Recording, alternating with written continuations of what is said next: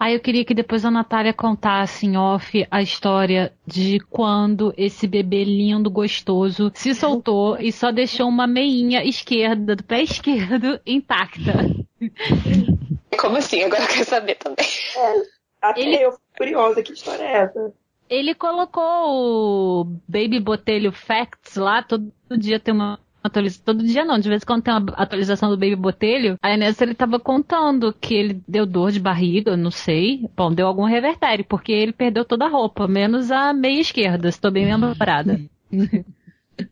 Gente, já sei. Foi a história do cocô, né? Você viu isso no Isso! Facebook? Eu ria de chorar aqui em casa. Minha mãe falando, você fez a mesma coisa, só que não salvou nem a meia. Eu vou te falar que ele é premiado, porque comigo nunca acontece. Eu até precisaria de acreditar nisso se não fosse a câmera. Ai, é aquelas coisas que acontecem quando o pai tá com a criança.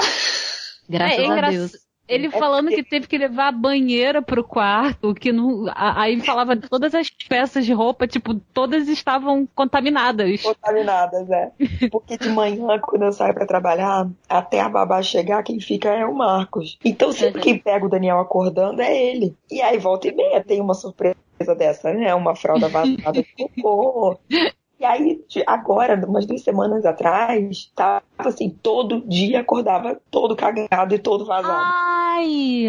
A gente tá testando um monte de fralda. Até agora, hoje de manhã, por exemplo, vazou xixi. Mas é menos mal, né? E aí, um dia desses foi assim: o Max e a Natália não tinham um lugar do quarto que tivesse cocô. Tipo, tem aquele protetor berço, tava um ah, o protetor de berço estava sujo, o lençol estava sujo, o protetor do colchão estava sujo, o moleque tinha o pescoço. Eu falei, nossa, você, eu Eu acho o máximo essas coisas, porque eu pego, ponho tudo dentro do saco de lixo e jogo fora. Eu não me dou nem o trabalho. Vocês têm histórias assim que as suas mães compartilharam com vocês? Tipo, porque eu tenho uma história. Histórias com, com cocô, acho que todo mundo deve ter uma, né? que eu nunca. Ah, eu tenho uma maravilhosa. O Rodrigo vomitou na boca da mãe dele. Gente! Ai! Que horror! Eu já enfiei, eu já coloquei é, colher de Danone no nariz da minha tia que tava me dando Danone. Já passei cocô na cabeça. Eu já fiz muita coisa louca nesse sentido. Ah, crianças são demais, né? Eu já fiz mistura de água, açúcar e sal pro meu tio tomar. E deu pra ele, tipo. Ah, soro, né? É, ele pediu água, aí eu falei assim: eu botar um pouco de açúcar, e se eu botar um pouco de sal? E fui temperando, temperando, levei pra ele. Já troquei o açúcar pelo sal no café do meu pai também. Sempre com os outros, né? Que eu não sou besta. A gente. É uma coisa que acho que toda criança vai passar por essa fase, né? De tentar brincar com açúcar e com sal. Ah, eu adorava fazer isso. Ah, minha irmã fez au pair, né? E daí ela tava com as crianças num mercado. A menininha tem, tinha três anos, dois anos e meio, acho. Ela simplesmente abaixou no meio do mercado, abaixou a calça, fez cocô no meio do corredor. Ah, o cachorro. Pegou o cocô na mão e ficou mostrando pra todo mundo. Ai, meu Deus. Quantos anos tinha essa criança, gente? Ah, dois anos e meio, três anos. Eu não, agora eu não me recordo quantos anos ela tava. Senhor. Ai, mas a Lívia disse que é demais. Ela fez isso mais de uma vez. Como Meu Deus tá se acostumando com banheiro, com tudo, né? Então acaba fazendo isso mesmo. Então, não, mas ela, e ela pegava na mão. Pegava na mão para mostrar, ficava mostrando para todo mundo, assim. É Olha meu, né? Obra de arte. Ai, gente. Depois dessas histórias fecais, o que importa é que eu sou Jaqueline Lima. Eu sou Sara Martins. E eu sou a Kézia Luna. E esse é o podcast dela. Oh, shut up, woman. Olá, tudo bem? Ah, mas eu. Deus não vai me julgar pela aparência. Pior isso que as mentiras que os homens é muito grande. Segundo, porque a mulher tem mais. Ah, hoje falaremos de um tema muito cera, gigante. Hum. Com isso ocorrem diversas modificações no organismo feminino. É comprovado cientificamente que as mulheres mentem muito mais que os homens, mas as senhoras não representam a mulher brasileira. É preciso dizer isso.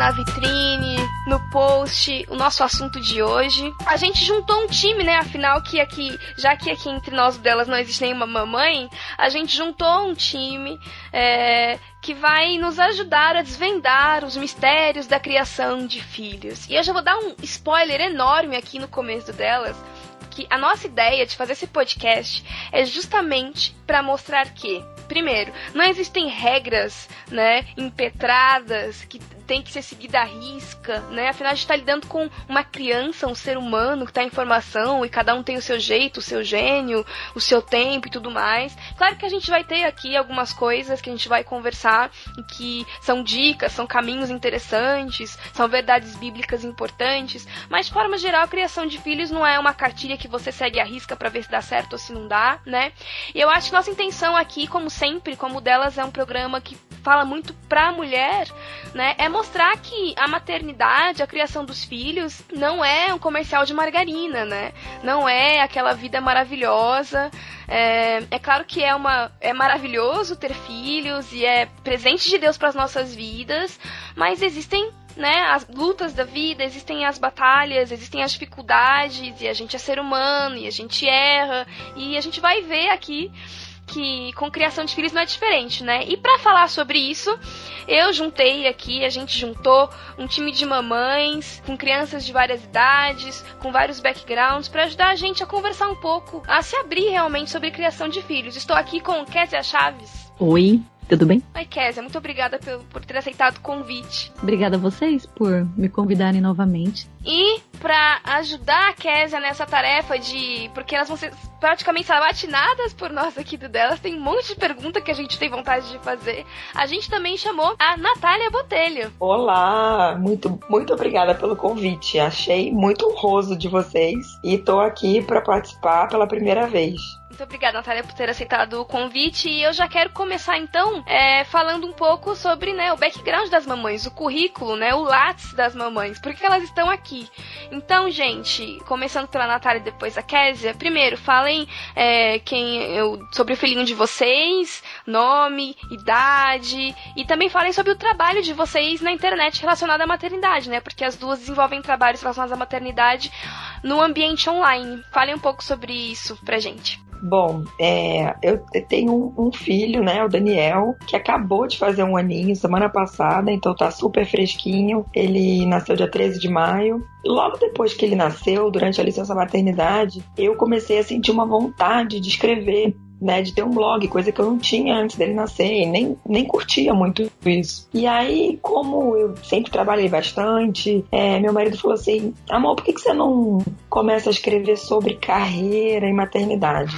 E foi bem complicado porque eu tava de licença maternidade, né? Um momento que você não quer muito falar de carreira. E daí surgiu a ideia de fazer o blog Mulher 3 em 1, é, que são os três maiores pilares assim da mulher hoje, né? Que é o casamento, a maternidade e a carreira. E aí surgiu essa, esse blog. Então ele tem aí mais ou menos um ano, né? Que é a idade do Daniel. E ele tem crescido bastante. É uma coisa que tem me dado muito prazer. E eu tenho encarado como um ministério, na verdade. Bacana. E você, Kézia? Então, eu tenho três filhos. É, Davi, eu anotei isso, tá? Davi tem 7 anos, a Gabi tem 6 e o bebê vai fazer 10 meses. É, o Davi, Gabriela e o Lucas Felipe, né? Conhecido por aí como Abivandro. E eu tô agora com. Continuo com base bíblica, só que base bíblica, assim, de vez em quando, porque eu não tenho tanta facilidade com o horário de gravar. E as gravações são geralmente à noite e tal, né? E eu fui convidada para participar de um blog de mães é, lá de Portugal legal, chama Nossa Visão de Mãe. É um blog muito legal, começou há pouco tempo e assim, ele é meio alternativo assim. Tem mãe de tudo que é jeito.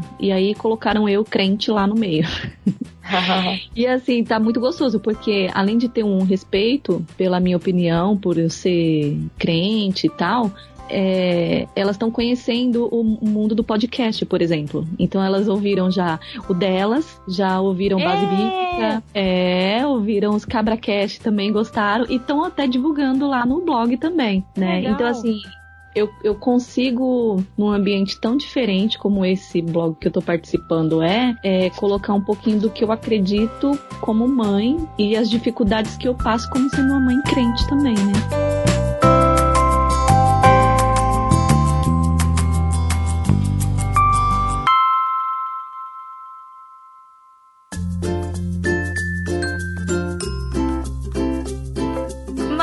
Antes de chegar nessas partes aí, que são mais da nossa fé e tudo mais, a gente tem umas perguntas que se relacionam muito ao início da questão, né? Elas entram bastante na, no nosso podcast, que vai estar linkado aqui embaixo, que a gente já gravou, inclusive a Kes estava, a Adri também estava junto com a gente, mas não conseguiu estar aqui hoje. Então a Késia vem como representante daquele primeiro delas que a gente fez sobre maternidade, que a gente pincelou um pouco todos, todos os assuntos, falou dos medos, dos anseios, e puxando um pouco do, do final daquele podcast pro começo desse, como se fosse uma continuação, uma parte B, como vocês lidam com, com as transformações realmente corporais, hormonais, de disposição, falta de sono, porque eu acho que é uma. Se bem que a maioria das mães às vezes passa pela questão do problema para dormir e tal, quando ainda o bebê, né, está lá dentro quentinho, quietinho.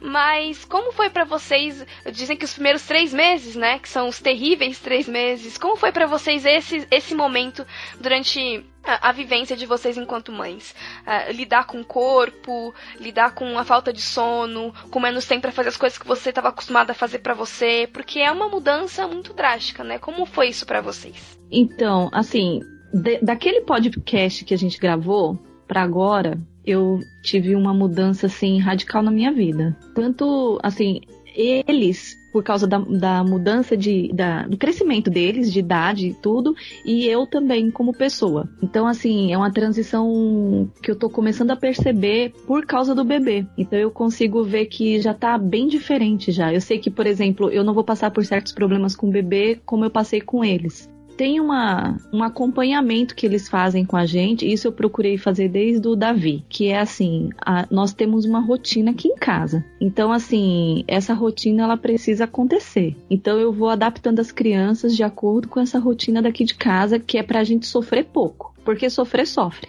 Então, a ideia é vamos tentar sofrer minimamente. Então, assim, é, você, é, no meu caso aqui em casa, o que funcionou comigo, né? Nós adaptamos as crianças à nossa rotina. E aquilo que nós não conseguimos adaptar, a gente tenta se adaptar a eles, porque cada um tem a sua personalidade, cada um é um serzinho diferente. Então, você precisa enxergar a criança como um ser humano. Eu não tento ver neles assim, ah, é um pobre coitado, é uma criança indefesa que depende de mim para. Não, é uma criança, tá vivendo com a gente. E assim, isso tem me ajudado muito. Então eu me preparo psicologicamente porque eu sei que nos primeiros meses eu não vou dormir mesmo, não vou dormir. Então, a partir do sexto mês mais ou menos, aqui em casa, a coisa começa a funcionar. Então, como é temporário, se você já estiver psicologicamente preparado e se você conseguir fazer com que a sua família entenda, que essa é a parte mais difícil, viu? É a família entender. Se você conseguir fazer que sua família entenda que você precisa de um tempo para que a criança se adapte à, sua casa, à sua rotina, aí a coisa flui. É muito, é muito é, sensível, é um momento muito sensível da parte das famílias. Vocês que não têm filhos, eu não sei se vocês têm sobrinhos, irmãos e tal, vocês devem perceber um pouquinho disso. É, os três primeiros meses, quatro primeiros meses são meses assim realmente complicados. E a família é crucial nesse momento, porque realmente os hormônios eles eles estão totalmente bagunçados no nosso organismo, porque você começa a desenvolver hormônios para produzir leite, por exemplo, é, você tá com seu sono abalado, você não consegue comer direito, você não consegue ir ao banheiro direito. E aí eu não falo nem da questão de, ai, é filho que não deixa ir ao banheiro. Não, é o seu organismo. Então tudo isso precisa voltar ao normal e demora. Então tem um, uma questão de adaptação, sim. Como foi para você, Natália, essa adaptação? Olha, é, o começo para mim foi muito difícil. É, eu tive uma coisa que chama baby blues, que eu não sei se todo mundo sabe o que é, uhum. mas eu acho que é até legal falar porque eu não sabia que existia isso quando eu tava grávida. Eu li muita coisa sobre depressão pós-parto e tal, mas eu não sabia sobre o baby blues, né? E logo na maternidade, já no segundo dia, na segunda noite, na verdade, eu tive uma crise de choro incontrolável. Eu sentia calafrio. É... Aí a enfermeira vinha me acalmar e falava: É normal, mãezinha, é o primeiro filho. Você vai ver que esse é o hormônio da descida do leite. Quando o leite descer, vai melhorar e tudo mais. E eu não entendi o que estava acontecendo. Era só uma vontade de chorar, uma tristeza muito grande. E aí, ao mesmo tempo, uma culpa de estar sentindo uma tristeza no momento que era para você estar só alegre, né? Então, foi muito difícil para mim lidar com isso no começo. É, eu fiquei assim umas duas semanas ainda em casa, até que eu resolvi entrar com a medicação, porque eu comecei a criar um certo. É, eu fiquei condicionada aquilo, né? Eu já achava que eu ia ter antes de ter. E aí o meu médico falou: então, se você não quer esperar passar, geralmente esse processo passa até um mês, é, mas se você não quiser esperar, a gente pode entrar com a medicação. E eu quis tomar a medicação. É um remédio que chama Equilide, que na verdade ele é controlado, só vende com receita. E o efeito colateral dele é aumentar a produção de leite. Então foi muito bom para mim, porque ele equilibrou os meus hormônios e eu ainda tive bastante leite para amamentar. É, eu tô falando isso porque assim, eu sei que existe muito preconceito, sabe? É, muitas mulheres passam por isso e ficam com vergonha de falar e ficam com vergonha até de assumir isso pro médico e não sabem que existe medicação, enfim. E aí depois que passou esse período, eu, é, eu fiquei bem melhor e tudo mais. Ô, Natália. Mas, oi. Deve bater um pouco de tristeza também, porque é uma mudança, por mais que você passe nove meses grávida, a mudança, quando vem, ela é muito rápida. A mulher se adapta à realidade de estar grávida, tá com aquele barrigão, e de é. repente nasce uma criança. E agora? É, você é tem que fazer louco, tudo né? para ela, você tem que se cuidar e vem a cobrança e realmente uma enxurrada de hormônios, né? Porque não é só um fator psicológico, é um fator físico também. É um fator físico. Isso me assustou demais, porque assim, eu acho que tem essa parte da mudança da vida em si, né? Mas eu acho que, pra, no meu caso, que eu já tive um, um primeiro sintoma na maternidade, não foi nem o choque do bebê, porque na maternidade as enfermeiras ajudam, o bebê vai pro berçário, você ainda não deu tempo de cair a ficha da mudança da sua vida, né? Então, para mim, foi muito claro o tanto que o negócio é hormonal, o tanto que a mulher é controlada por hormônios, sabe?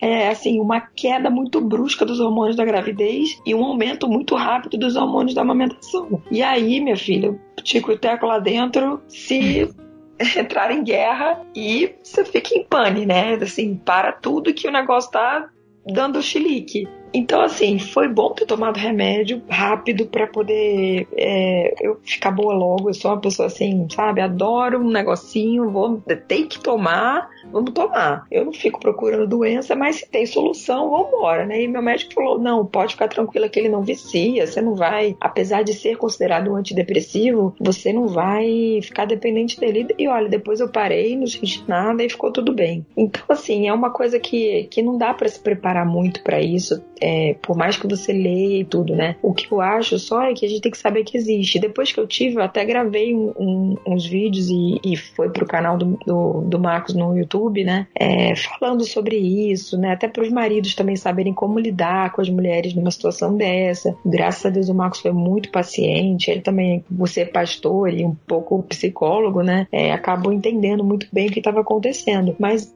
pode ter marido que, né, num caso desse, ficaria extremamente assustado com uma situação dessa, né? O que, que aconteceu com a minha mulher? Ela não para de chorar, a gente tem um bebê para cuidar e ela tá super triste. Não, eu acho muito bacana esse alerta que você tá fazendo, não só para as mães, mas assim, para as avós, para os maridos, porque é um, a mulher já tá fragilizada. Então, assim, se você tá ouvindo isso, conhece alguém, puder alertar até enquanto a mulher tá grávida ou tá se preparando, É. para ninguém colocar um peso em cima dela maior, porque obviamente ela não quer estar triste, ela teve um, um bebezinho, ela quer ficar feliz. Então, uma situação assim atípica e que vai passar logo e que Claro, né? tem que ter carinho nessa hora. É, muita conversa, muito carinho. Era um sentimento assim como se a minha vida nunca mais fosse voltar a ser o que era. E realmente nunca mais vai voltar a ser o que era, mas não pra pior, sabe? E aí depois isso se estabilizou, os hormônios vão, né? Você vai estabilizando a produção do leite, tudo isso vai melhorando, né? Mas assim, é, em relação a sono, a rotina, eu tenho até um pouco de vergonha de falar isso, gente, porque eu sei que no segundo filho eu vou pagar tudo que eu não tive no Daniel. Mas o Daniel dorme a noite inteira desde um mês e meio. Ele é um bebê anjo. Eu nunca tive problema com ele com sono. É claro que no começo, aquela coisa de amamentar de três em três horas e né, cólica e tudo, é mais puxado. Mas um mês e meio, dois meses, ele já estava dormindo de 11 da noite às 7 da manhã. Então isso me aliviou muito. Eu, eu hoje em dia, eu até falo, né? pô, é, eu sei que se a gente tiver o segundo e o terceiro, não vai ser assim, porque cada bebê é de um jeito. Não é nada que a gente fez que fez o Daniel ser assim. É o jeito dele. Ele é um bebê tranquilo, ele é super dorminhoco. Hoje em dia, por exemplo, ele dorme sete e meia, oito da noite e acorda oito e meia da manhã. Ele não acorda Ai, uma senhor, que delícia. Gente, que delícia ouvir isso. Eu quero um assim, Deus, por favor.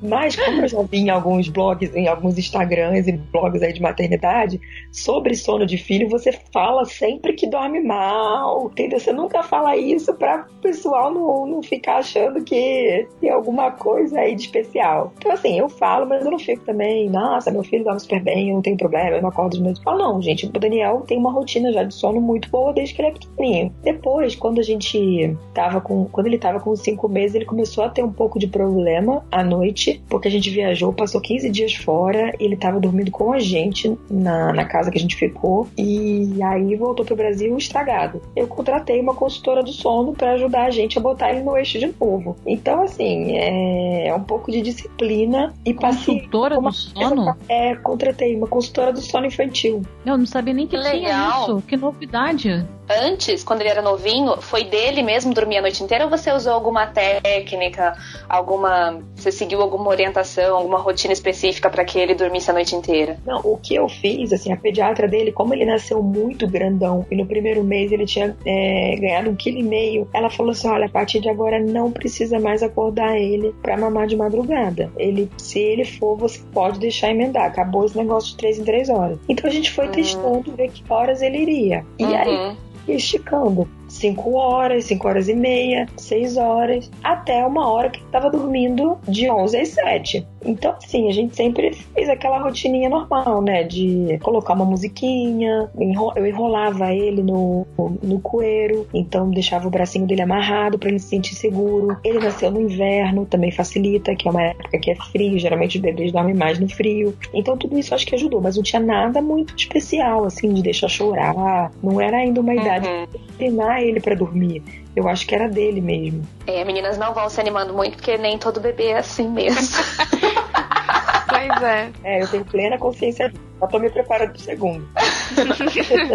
Eu era um terror. Minha mãe fala que ela não conseguia respirar, não conseguia comer, que eu ficava desesperada. Tanto é que ela tinha medo, assim, um certo receio de ter um segundo filho e vir como eu vim. Terrível.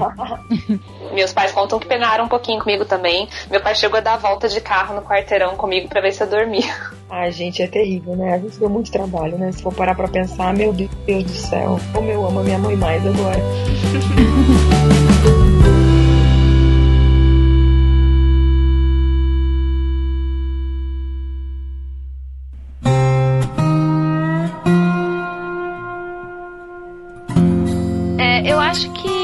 a grande questão aqui com criação dos filhos atualmente é, é se você se dedica 100% a eles ou se você volta a trabalhar, né? É, eu acho que é a, é a questão que, que a gente, quando pensou nesse podcast, quis muito levantar. E o nome da Natália é, apareceu nas nossas mentes aí justamente por isso, né? Por conta do blog e por saber que, que você voltou para o mercado de trabalho e, e- e te- tomou essa decisão e fez essa opção. Ao passo que a Késia trabalhava, não é Késia? Isso, e aí eu parei. Isso, mas trabalhava em casa. E aí depois Trabalhava do de terceiro, isso, depois do terceiro, você decidiu parar, né? Foi. Então são dois caminhos, né, muito distintos e com motivos muito distintos. Mas é, muito mais do que julgar a decisão, o que é melhor, o que é pior, porque isso é extremamente pessoal, é entender o caminho que vocês fizeram para tomar a decisão, sabe? Sabe o que, que parece? Que depois que a mulher fica grávida, ela não é mais ela só. Tipo assim, o homem pode continuar fazendo as coisas que ele fazia antes, com a diferença que ele chega em casa e tem uma criança pra brincar. Só que a mulher não, o rumo da vida dela é totalmente alterado. É. E ela tem que conviver com a escolha, com a culpa, com as consequências. E independente do caminho que escolha, falo isso É. como solteira, assim, sabe? Imaginando o que as mulheres passam, e você tem que conviver com isso, de olha, sair pra trabalhar foi bom pra carreira, ou foi, foi ruim por um lado, foi bom pelo outro. Enquanto os maridos não tem essa Nem pressão, não tem essa né? dificuldade. É, pois é. E parece que você deixa de ser você, você passa a ser um- uma nova você com uma prótesezinha, que é, o- que é o bebê. Eu tenho Oi. muita vontade de ouvir os comentários de vocês sobre isso, porque agora que eu tenho planejado, né, o nosso primeiro filho, isso tem permeado muito a minha mente. Eu tenho pensado muito. Já, já, tomei, já tomei as duas decisões e agora eu decidi que eu não vou tomar decisão. Eu vou pensar e vou orar a respeito, porque é, hoje parece que esse assunto maternidade, todo mundo se acha no direito de julgar e falar o que é certo e o que é errado, né? É incrível como quando você vem com uma opinião, tem sempre alguém para chegar e atirar em você uma culpa por aquela simplesmente pelo, pelo seu desejo de fazer algo na sua maternidade. E como que você, como que foi para vocês isso, essa decisão, essa e manter essa decisão, né? Porque eu acho que além de tomar a decisão, depois você tem um outro caminho que é o de manter a sua decisão e ficar firme de que aquilo tá sendo melhor agora no momento para sua família. Não, e sabe o que é mais triste? Geralmente quem vem apontar o dedo ou fazer algum julgamento, algum comentário é outra mulher que provavelmente mãe também. Então, assim, eu até escrevi um texto esses dias no blog falando isso, que a gente é. Nós somos as principais juízas de nós mesmas, né? É, a gente é uma categoria muito desunida. A, a categoria feminina, eu acho. E quando a gente fala de maternidade, mais ainda, né? Uhum. É uma, é, eu costumo. Eu costumo observar muito o meu em volta. Isso antes de, antes de casar, eu já era assim. Então, assim, eu, eu procurei é, seguir um caminho onde eu fosse colocando realmente em Deus o meu futuro e que ele fosse me direcionando. Então, assim, ah, agora é o momento de eu trabalhar, então agora eu vou trabalhar, né? E o que, que eu busco nesse trabalho? Eu sempre busquei duas, duas realizações no trabalho para mim. Primeiro, financeira, porque eu não sou trouxa, né? Todo mundo que trabalha quer ganhar dinheiro. Segunda, é não emburrecer. Para mim, o trabalho, ele sempre foi uma, uma questão de inteligência de exercitar a minha inteligência, de ter assunto para conversar, de ter o que trocar. E trabalhei muito já e tal, e chegou o período de vou casar. Casei, vou continuar trabalhando e vou ter filho. Engravidei, tive filhos, né? E o que que acontece? Quando você tem preços que você paga pelas decisões que você toma. Então, assim, a mulher que decide parar de trabalhar, que é como que eu fiz agora, ela tem um preço que ela paga por isso, né? Dos dois quesitos que eu julgo necessário para minha vida trabalhar é perdi o dinheiro e tô emburrecendo. Então, a parte do dinheiro eu não consigo resolver. É um valor a menos no nosso orçamento, né? Mas o emburrecer, eu preciso emburrecer? Eu não preciso emburrecer, né? Hoje eu tenho a internet, eu é. tenho que me preparar, eu tenho que estudar coisas para passar para os meus filhos, eu tenho que me preparar para quando eles vierem me questionar sobre algum assunto eu ter resposta para dar para eles, eu tenho que me preparar para tratar os problemas dele é, de saúde, psicológicos, tudo, né?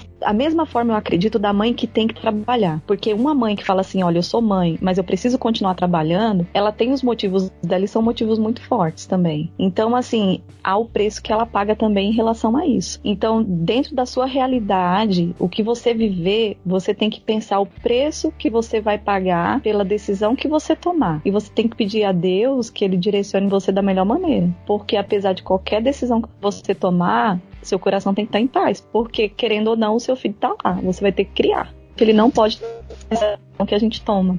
Porque ele é o cabeça da, da casa.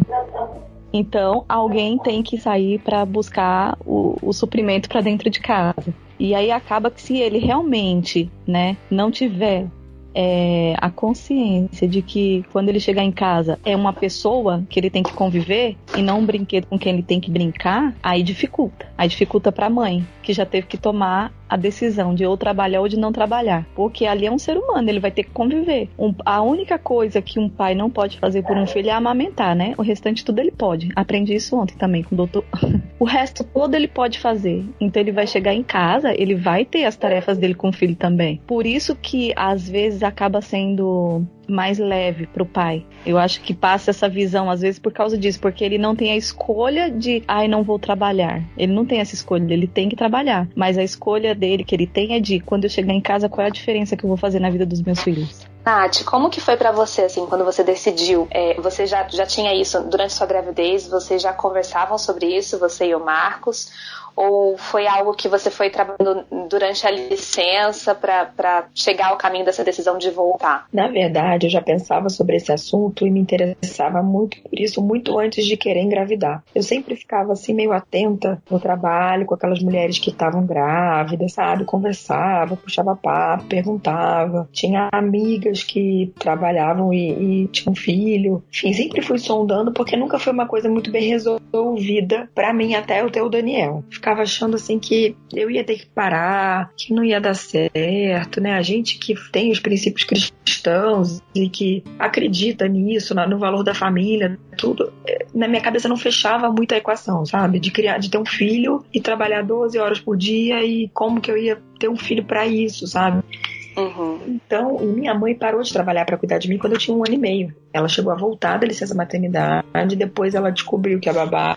Não que a babá me maltratava, mas ela estava fazendo algumas coisas que a minha mãe não gostava. E a minha mãe falou: Olha, não, vou parar, e parou e nunca mais voltou. Então eu tinha esse exemplo muito forte da minha mãe, que ao mesmo tempo que para minha criação e para minha formação foi muito boa a presença dela, eu também ouvi, cresci ouvindo ela reclamando é, de não trabalhar, de depender do meu pai financeiramente, de não ter sido realizada profissionalmente, de não se sentir útil, toda aquela história, né? Então eu cresci com isso e ela sempre, para mim, nunca para de trabalhar, nunca para de trabalhar. Seus filhos não vão te amar mais ou menos porque você trabalha ou não. Você não me ama mais porque eu parei de trabalhar. E ela falava muito isso, né? Então eu cresci com isso. Enfim, né? Acho que é outra geração também. A gente é, nossos pais investiram na gente, né, pra gente estudar e ter uma formação, uma profissão e tudo mais. O problema, para mim, é que eu trabalho no mercado financeiro, que é um ambiente extremamente machista, onde tem poucas mulheres,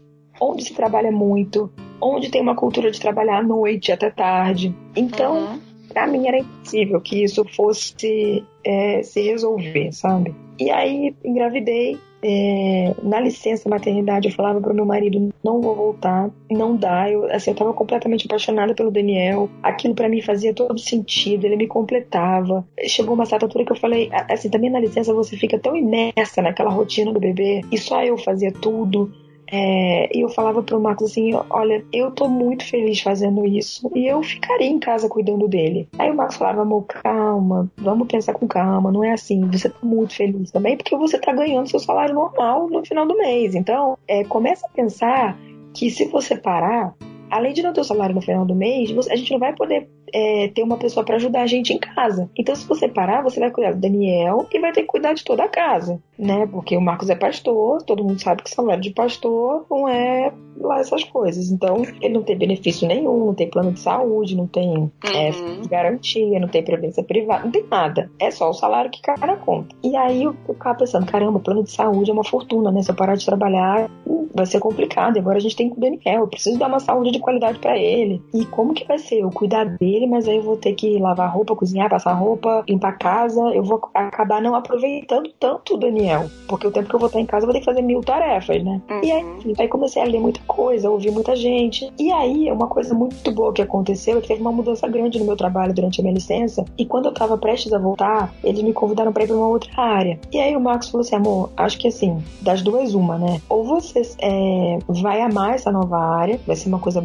melhor, boa para você, ou você vai confirmar que realmente é para você ficar em casa e vai sair. Mas eu acho que você deveria tentar. Não, não abre mão antes de voltar. Volta, nem que você fique uma semana, um mês. Vai ver como é que é a rotina de ter um filho trabalhar. E graças a Deus a gente conseguiu uma pessoa muito bacana para ficar com o Daniel. O Marcos tem super flexibilidade, fica em casa maior parte do tempo, sai muito pouco. Quando tem que sair é mais aconselhamento, que são coisas que ele consegue agendar em determinados horários. Então a rotina dele é muito flexível. E isso me deixou muito em paz para voltar. É claro que assim, faltando um mês, três semanas, duas semanas, eu só chorava, fiquei muito mal, queria ficar com ele, não, não conseguia imaginar como ia ser minha vida longe do Daniel. Mas eu voltei é, e tava com esse propósito. Assim, eu falei, eu vou voltar e vou ver como vai ser. Se pra mim for insuportável, eu vou ficar em casa e paciência. A gente vai se adaptar a uma vida mais simples e não vai ser o dinheiro que vai determinar isso. Uhum. E graças a Deus foi tudo muito melhor do que eu imaginava. O Daniel ficou super bem, se adaptou bem, continuou mamando, meu leite secou. A, a moça que fica com ele já trabalhava comigo, então eu confiava, confio nela muito. Eu coloquei câmera em casa também, para eu ficar mais tranquila, para eu poder olhar o que tá acontecendo a hora que eu quiser. O Marcos tá aqui, então me liga, fala o que precisa, sabe? Tá, ficou uma coisa muito tranquila e eu fiquei muito em paz, assim. E aí, nessa área nova que eu fui, eu consegui ainda uma coisa que eu nunca achei que eu teria no mercado financeiro: um horário flexível. Meu chefe me propôs que eu entrasse mais cedo e saísse mais cedo, por causa do Daniel. E Olha, tá, legal.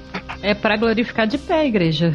É, eu vou falar que eu me sinto até constrangida diante de Deus e, e toda vez que surge esse assunto que eu peço em parar, acontece alguma coisa que você fala, ah, eu tô perdendo ele crescer e tudo mais, eu olho essa situação e tudo como Deus arrumou a, a estrutura da minha casa para eu voltar a trabalhar, é, num ano de crise que muita gente no banco foi mandada embora, eu olho para isso tudo e falo assim, não tem como eu querer não trabalhar. Eu faço o que eu gosto, eu, graças a Deus, tenho um salário legal. Por que, que eu vou olhar para tudo isso que Deus arrumou para mim, planejou em cada detalhe, inclusive uma mudança diária, e vou falar, ah, não, vou ficar em casa? Então, assim, eu hoje sou muito realizada com o meu trabalho e com a maternidade. Consigo conciliar isso bem na minha cabeça, no, na minha, no meu equilíbrio emocional. É óbvio que tem dia que eu morro de saudade, sinto vontade de vir embora correndo. Penso, poxa vida, queria estar tá lá para eu dar o almoço para ele, para eu descer para brincar com ele. Mas eu tento pensar que eu consigo dar mais qualidade de tempo pro Daniel trabalhando fora do que se eu ficasse com ele o dia todo. Então, eu chego aqui, eu fico ainda umas duas, três horas com ele até a hora dele dormir. E eu sou 100% dele. Eu não pego telefone, eu não vejo televisão, eu não faço nada, eu fico dando atenção para ele, a gente brinca, come, senta na mesa todo mundo, janta, vê, assiste um filme. E assim, é qualidade de tempo que talvez eu não daria se eu tivesse o dia inteiro com ele. Né? E fora o final de semana, que também eu não aceito fazer nada. Não, né? Eu e o Marcos, a gente é bem focado nisso, que final de semana é uma coisa nossa, o domingo na igreja, mas o sábado é em família. E então eu não sinto que, sabe, o Daniel me rejeitou, nada, assim, nada mudou na rotina dele. Ele continua em casa, na casinha dele, com a caminha dele, com os brinquedos. Essa é outra coisa que a gente optou, né, pra não colocar ele na escola agora, pra ele também não sentir toda essa mudança ao mesmo tempo, né? A ausência da mãe, de ter que se adaptar a uma rotina nova. Então, assim, graças a Deus, é essa é a situação que eu tenho hoje, né? O que eu sempre falo. Amanhã ou depois, se tudo mudar, eu também posso mudar a minha decisão. Não é uma coisa que eu acho que a gente escreve sobre pedra e nunca mais rever. Talvez quando eu tiver o segundo filho, fique mais puxado. Então, se eu mudar de emprego, não seja tão legal como é hoje. Se a babá pedir demissão, também pode ser que eu não arrume outra pessoa legal. Enfim, tem tudo isso, né? Eu acho que são contextos de família que cada um tem a sua e cada um consegue avaliar, né? Eu acho assim que, que uma coisa importante, que é uma dica que eu dou, que para mim funcionou, é esse teste, é assim, não tomar nenhuma decisão antes de viver a situação. Achei muito legal isso que você falou de experimentar, né, a volta também. Achei muito muito sábio isso né? Porque a gente não, não viveu. É uma situação nova. Você nunca viveu isso para afirmar que você não é capaz, Exato. que não vai dar certo, né? Então é, é uma situação completamente nova para você, para sua família, né? Para o seu marido. E, e, é uma criança que está nesse contexto, né? E algo muito importante. E o que eu achei muito interessante do que você falou também, que tem uma amiga minha que, que me, me deu essa mesma, essa mesma informação, esse mesmo testemunho sobre o tempo de qualidade, de como é importante esse tempo de qualidade, né? E a Bíblia fala que há tempo para todas as coisas. E quando você volta para casa e você se dedica a ele, né? Você está dedicando aquele tempo integralmente a ele, um tempo de qualidade mesmo com ele, direcionado, focado e atento a ele. Então, assim, essa questão de não se envolver com outras coisas e dedicar esse tempo específico para ele é uma coisa muito, muito importante, né, para a criança.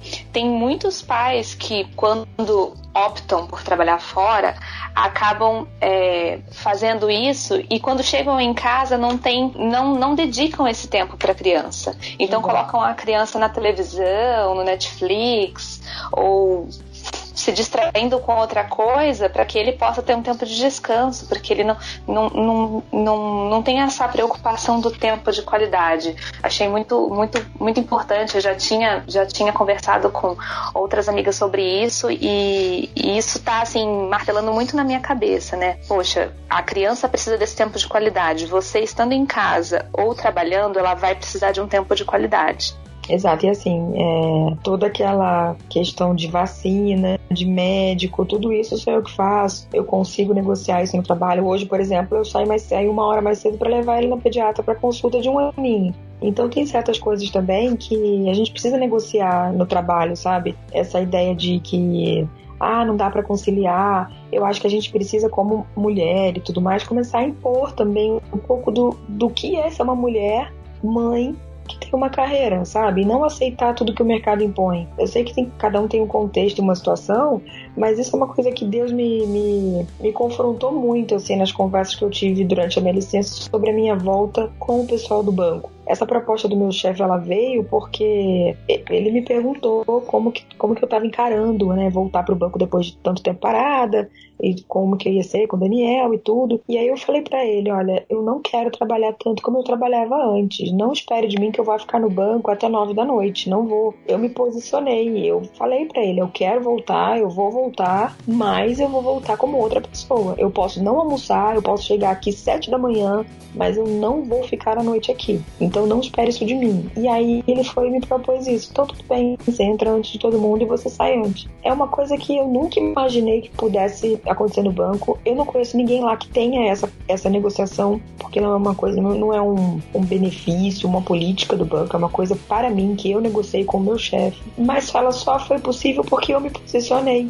Então isso é uma coisa que eu acho que, de, que, que foi um, um estalo assim que veio de Deus durante a, a, a minha licença. Eu vou falar a verdade, eu não vou chegar lá e falar, não, imagina, minha vida não mudou e ficar querendo que fosse tudo igual e ser aquela mãe workaholic, sabe? Que não, não vejo meu filho durante a semana, mas no final de semana compensa. Não, olha, minha vida mudou. Agora eu preciso criar o meu filho, educar o meu filho. Eu vou trabalhar as horas que eu preciso trabalhar, vou me dedicar, vou entregar o resultado que eu preciso entregar. Mas é, não vou mais ficar aqui fazendo é, cara para vocês à noite, porque não, não combina mais com, com a minha vida, né? Uhum. Então isso é uma dica que eu acho que é, é legal para o pessoal se posicionar, né, na medida do possível, dependendo, obviamente, das hierarquias aí que cada um tem.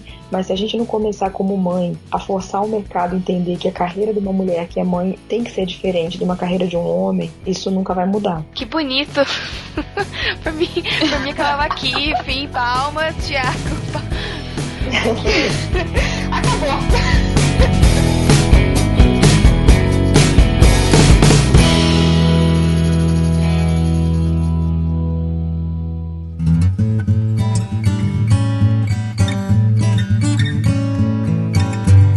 Faz todo sentido de verdade, assim. É, porque existe até uma, uma discussão, né, sobre a questão de, de licença maternidade. Tem muitas mães que depois voltam, que voltam são mandadas embora porque viraram mães, né?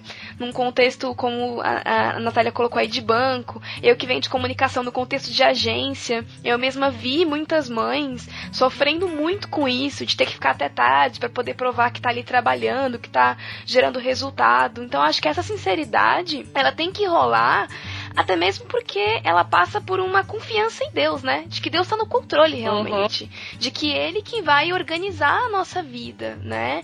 Então você confiou em Deus, é, ter sabedoria para poder falar com a pessoa da maneira certa, e Deus fez a vontade dele, que foi te dar essa condição é, melhor para que você pudesse estar com seu filho, sabe? Então eu acho que isso é isso é muito válido. Eu queria ouvir a Késia Chaves, né? Já que, que ela trabalhava de casa e agora está em casa. Como foi para você esse processo? Né, Kézia? Que você comentou que tem a questão do dinheiro e uhum. tem a uhum. questão é, do, de você se sentir útil e não se sentir emburrecendo, mas uhum. na prática, a tomada de decisão para você, ela foi fácil e ela está sendo fácil ou foi uma coisa que foi difícil também para você? Olha, ela não é fácil.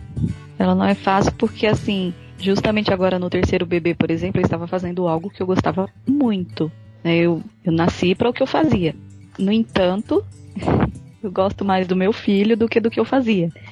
Então isso pesou muito. E não é só um filho, são mais dois filhos e uma casa que precisa funcionar. Então eu acabei ponderando essas situações, até porque o meu trabalho às vezes exigia que eu viajasse. Então às vezes eu tinha que ir a São Paulo, né? Olha, você precisa acompanhar um casal para vir aqui na sala São Paulo assistir um concerto. Ah, quando? Esse final de semana agora? Já? Já. Então pronto. Eu tinha que ir com um bebezinho. Então, assim, eu fui ponderando. Você realmente você tem que colocar nas mãos de Deus e pedir para ele o discernimento, né, um, é, um direcionamento para que você faça da melhor maneira possível. Mas Deus ele já mostra para você a decisão que você tem que tomar, né? Ele meio que você, você já sabe o que você tem que fazer. Você só precisa mesmo assim conseguir fazer. E essa força é quem dá ele, porque para a mulher essa é uma situação crucial. A decisão entre continuar trabalhando ou não. E até porque vem o pós, né? Por exemplo, é, coisas que eu fazia antes eu não faço, né? Não faço mais. E eu não posso, assim, exigir de mim que, não, eu, eu tenho é tanto tempo. Não. Agora que eu estou nessa situação, eu tenho que esperar o tempo certo, que ele vai que vai começar a estudar, para eu poder começar a pensar de novo numa, numa vida, trabalhando e tal. Então, assim, é, eu não tenho isso na minha cabeça mais como um peso, assim, isso não pesa, né? Ai, olha a decisão que eu tomei. Não, tomei, tá tomada, vamos pagar o preço que tem que ser pago, vamos viver. Porque se você ficar pensando muito, a vida passa e você não produziu, você não fez nada. Uhum. Nem trabalhando, que era que você tinha que trabalhar e nem em casa, que era o que você tinha que render com seus filhos, com sua casa, com seu marido. Então, nesse ponto, assim, eu sou bem, bem é, agrada-te do Senhor, né? Então, eu, eu, me agrado do que Deus tem para mim. É, meu, a minha alegria é o desejo do Senhor. Então, assim, é, eu espero que, espere e tenho confiança que todas essas decisões são tomadas baseadas no que Ele já preparou para mim. Amém. O Kézia, e essa, de essa decisão de viver integralmente a maternidade, você tomou no terceiro filho ou nos seus primeiros filhos? No primeiro, no segundo, você também teve essa parada da no, sua vida No terceiro. Foi, foi no terceiro. Porque no assim, terceiro. no primeiro, é, no primeiro eu já trabalhava em São Paulo, e aí eu tive que sair do trabalho para vir morar aqui no interior, que o Rodrigo veio trabalhar aqui, na empresa daqui. Uhum. Mas aí chegando aqui, o Davi nasceu, tudo passou um tempo quando eu senti assim que, ah, não, agora dá, aí eu comecei a trabalhar de novo. E aí veio a Gabriela, tudo e tal, fui trabalhando normal, normalmente, né? Normalmente como uma mãe. Uhum. a mãe que trabalha, ela, assim, eu não, eu não sei ainda comparar, talvez eu consiga saber quando eu tiver mais velha, tudo, que eu parar e, e ver o passado, né? Quando você começa a avaliar o passado, mas assim, eu ainda acho que a mãe que trabalha, o peso para ela ainda é um pouquinho maior. Se ela não, não conseguir vencer essa fase desse cansaço quando ela chega em casa e fala assim, não, agora eu tenho que ficar com eles e, e conviver com eles aqui esse período, o tempo de qualidade, né, que, que a gente chama, uhum. é, é muito complicado para ela no futuro. Então, assim, é um peso. Eu acredito que para mãe que trabalha o peso é maior. Eu sentia mais o peso quando eu estava trabalhando. Agora, eu sinto mais paz. Eu consigo agora estar tá em casa sem pensar em outras coisas. Quando eu trabalhava, não. Às vezes eu estava em casa e eu estava pensando na padaria. Eu falava assim, gente do céu, amanhã, 5 e meia da manhã, será que eu vou conseguir chegar? Esse menino tá doente. E aí amanhã é dia disso, amanhã é dia daquilo, e eu tenho que receber o fornecedor de não sei o que. Era assim. Então, que tempo de qualidade, de verdade eu estava tendo com eles, né? E agora não. Agora eu estou em casa. Eu sei que tem um blog lá para eu, pra eu, pra eu mandar um texto. Eu sei que tem um base bíblica para eu gravar, mas assim, é muito flexível, né? Então, assim, eu consigo tratar isso agora de uma maneira mais confortável para mim, porque a gente tem a tendência de esquecer, quando a gente tem filho, que a prioridade é a gente ainda, né? É primeiro Deus, né? Aí vem você, porque você tem que estar tá bem. Então eu penso muito na situação do avião da despressurização de ar, quando a comissária fala que em caso de despressurização, pegue a máscara, coloque em você primeiro e depois socorra o próximo. Uhum. Então, assim, se você não entender que você tem que estar tá minimamente estável, nada vai funcionar. Nem se você estiver em casa, nem se você estiver trabalhando. A verdade é essa.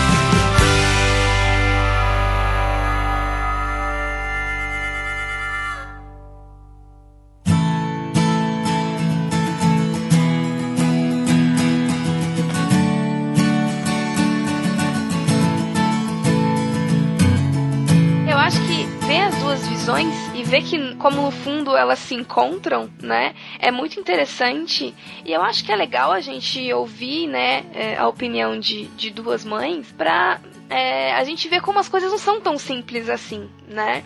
É, existe um, um, caminho que a gente tem que percorrer até a tomada de decisão, até estar tá com o coração tranquilo, né? Porque é, é uma das, das coisas mais intensas da vida de uma mulher, sem dúvida nenhuma, né? Depois do casamento, é, é a maternidade, né? É a criação dos filhos. Então, é, é, importante a gente entender que se você, menina, que tá me ouvindo, tem uma dificuldade grande em desapegar da questão do trabalho, por exemplo, se você escuta que você tem que ficar em casa e não pode trabalhar, e isso pesa no seu coração, né? Tem várias meninas como você, eu acho que esse programa é pra gente ser sincero, né, nesse sentido, de que muitas vezes no meio cristão a gente tem essa pressão, né? Ainda hoje de que as meninas elas têm que ficar em casa e tudo mais. Eu, por exemplo, quero muito, né, criar os meus filhos e me dedicar integralmente. Mas isso é um desejo que eu tenho pensando hoje. Eu acho que o que a Natália falou faz muito sentido, né? Você tem os tipos de família, você tem as rotinas, você tem as possibilidades, né? Então, a gente tem que aprender a, a respeitar isso, a entender que, que os tempos eles são outros, não no sentido de que ah, agora a gente manda, a gente faz e acontece, mas de que as necessidades elas são diferentes, que as famílias elas são diferentes, né? É muito cruel, eu acho, a gente tentar impor goela abaixo para as mulheres um tipo de um tipo de vida, um método correto para criar os filhos, né? Porque em pouquíssimo tempo de, de pouquíssimo não, mas a gente tá aqui há um tempo conversando, a gente já passou por é, baby blue, já tem a depressão pós-parto, tem a questão do corpo, aí tem os três meses que não dorme, sabe? São tantas coisas acontecendo ao mesmo tempo, né? Que eu acho que, que esse ponto de trabalhar ou não trabalhar, de ficar em casa ou não ficar, ele é bem importante que a gente trate com mais cuidado. E o que eu sempre digo aqui quando a gente tá falando dessas coisas, se você menino, né, marido ou futuro marido, tá, tá ouvindo esse delas que interessou pelo assunto, é, e tá ouvindo e tudo mais, sabe, tem um pouco mais de, de empatia com a sua esposa, com a sua noiva, enfim, com a sua namorada, com uma parente, uma prima, uma tia que tá grávida, que tá passando por um momento difícil, sabe? Vamos ter um pouco mais de empatia com as mulheres, porque é um momento delicado delicado, são decisões muito delicadas, né? E eu acho que se, se a gente se ajudar, se entender, né, e saber respeitar o espaço do outro, a gente tem muito a ganhar, né? Uma coisa que a Natália falou lá no começo e que eu acho que a gente precisa também, entrando um pouco naquele dela sobre amizade que a gente colocou aqui, é que eu acho que a gente, enquanto mulheres, tem que parar de criticar outras mulheres pelas decisões que elas tomam, né?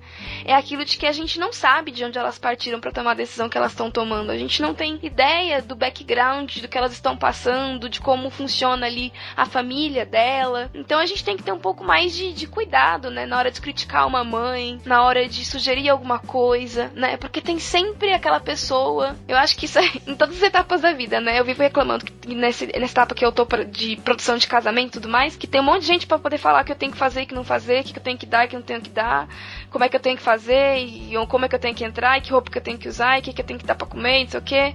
É a mesma coisa na maternidade né? A gente, só, a gente só muda as etapas, mas sempre vai ter aquela pessoa falando: olha, você tem que fazer assim, porque Fulano fez assado. Então, é, vamos ter um pouco mais de apatia. Aliás, desculpe, apatia não, de empatia. É, vamos respeitar um pouco mais o espaço das, das mulheres, né? Vamos tentar conversar entre nós com um pouco mais de respeito, antes de apontar, de sugerir, de dizer, olha, não é? Compaixão, viu, Jaque? É, compaixão é uma palavra importante. Sim, eu acho, eu acho que isso é importante. Sabe por quê, Jaque? Porque, assim, sendo bem, bem racional, né? O filho adoece, isso, e isso eu falo aqui em casa, porque, assim, essa, essa paz todinha que a gente passa aqui, no dia a dia, nos 24 horas, assim, você pode ter certeza que é 80% de grito, sabe? Assim, olha, você não pode, você não faça, você não isso, você não aquilo.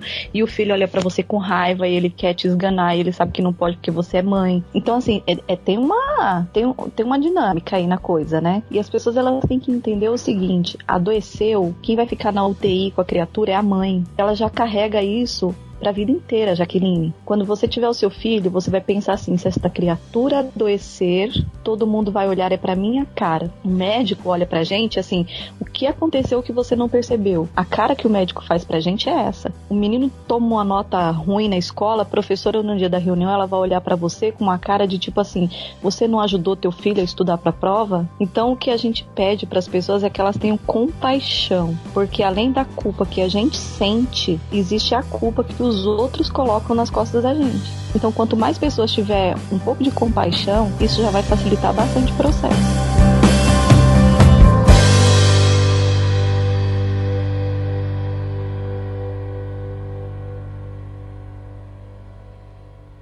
Sara está viva? Tô viva, é que eu, eu tô emocionada, não, eu vi. Sara já quer casar. Não, Ontem eu falei com elas que eu passei na estação e tinha uma cachorrinha abandonada. Eu fiquei de coração partido, orando por ela o dia inteiro. Eu, Thiago, ora por ela, por ela. Fui dormir pensando nela. Aí hoje, quando eu passei, ela tava lá de novo. Eu parei pra falar com ela, fazer carinho. Aí passou uma moça, falou que tinha um grupo de cuidadores e que ia arrumar uma casa para ela. Aí ela me passou o grupo que eles têm no Facebook. Eu mandei mensagem e agora eles divulgaram a foto dela. Ela tá numa casa em Copacabana. Até ter um lar definitivo. Eu tô emocionada porque eu fiquei orando tanto por ela, gente. Graças a Deus, ela saiu do frio da chuva. Chiquérrima, tá em Copacabana, tá melhor do que eu. Gente, a Sarah não tem filhos, mas ela adota todos os cães que ela vê pela frente. A minha mãe não deixa. Eu já falei com o Thiago, a gente tem que casar que é pra poder, sabe, ter cachorro, cuidar dos cachorros. Nossa, vai ter tanto cachorro nesse quintal. Ah, e ter filho também, pra brincarem com os cachorros. Porque é a melhor combinação do mundo, né? Animal de estimação com bebê. Os melhores vídeos da internet são a combinação de bebês com animais de estimação. É a melhor coisa. Com certeza. Vocês têm animais de estimação, meninas? Não, eu não tenho. Não, só o Rodrigo só. Só o Rodrigo.